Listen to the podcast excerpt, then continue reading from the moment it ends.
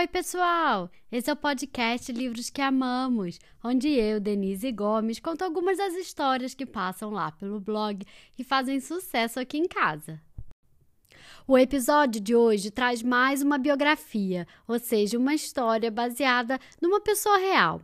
Dessa vez, de um dos maiores pacifistas que o mundo já conheceu, alguém que acreditava que só a paz poderia curar o mundo. Claro, eu falo de Mahatma Gandhi, no livro que é parte da coleção Pequenas Pessoas, Grandes Sonhos. Quem apresenta o episódio de hoje é o Thales, que me mandou os áudios tão fofos. Thales, muito obrigado pela sua participação. Um beijo enorme. E vamos lá ouvir o que o Thales tem a dizer? Oi, pessoal.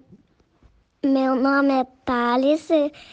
Eu, eu tenho cinco anos eu, eu moro em, em, em Dayatuba, Brasil.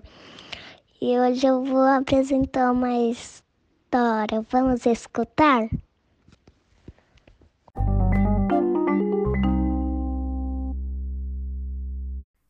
Essa é a história de um pequeno menino com um enorme coração.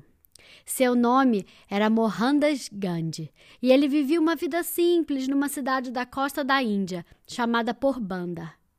Mohandas aprendeu com sua mãe a ser honesto e sempre dizer a verdade. Ele sonhava com um mundo onde nenhum ser vivo era machucado e todo mundo queria o melhor para todos. Quando ele tinha 19 anos, Mohandas viajou para Londres para frequentar a faculdade de Direito. Naquele tempo, o Império Britânico controlava seu país de nascença, a Índia. Viver em Londres deu a ele a chance de aprender muitas coisas sobre a cultura britânica. Com seu diploma em mãos, Mohandas se mudou para a África do Sul para trabalhar como advogado. Mas as coisas não eram fáceis para os indianos por lá. Um dia, ele foi expulso de um trem por ter se recusado a deixar a primeira classe, um vagão que era reservado apenas para pessoas brancas. Mohandas decidiu protestar contra essa injustiça, mas da sua maneira. Ele se sentou calado no meio da rua. Logo, milhares de indianos se juntaram a ele. Esse foi o primeiro movimento de resistência pacífica de todos os tempos. Por mais de 20 anos, Mohandas e seus seguidores seguiram trabalhando para melhorar os direitos dos indianos na África do Sul mas ele queria voltar para a Índia e liderar seu país para se libertar da dominação do Império Britânico. De volta a seu país, a Índia, Mohandas tirou seu terno britânico caro e começou a usar roupas tradicionais indianas. Era o seu modo de mostrar apoio ao seu povo. O movimento pacífico de Mohandas se espalhou pela Índia. Seus apoiadores protestaram contra as leis britânicas injustas, se recusando a trabalhar e a cooperar com o governo.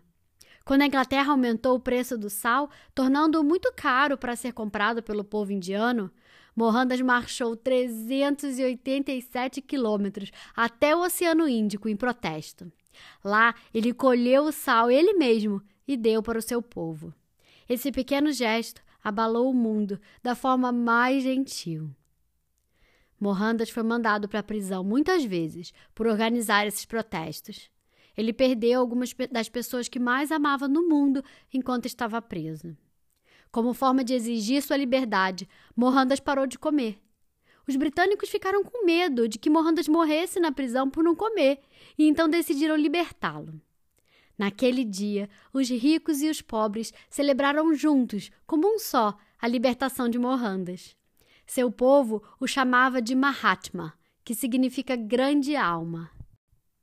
Ele se tornou o pai da nação indiana e um dos mais famosos líderes mundiais por justiça e direitos civis.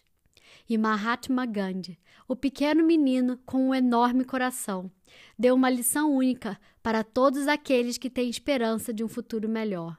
Às vezes, o poder da paz é maior do que o poder da força.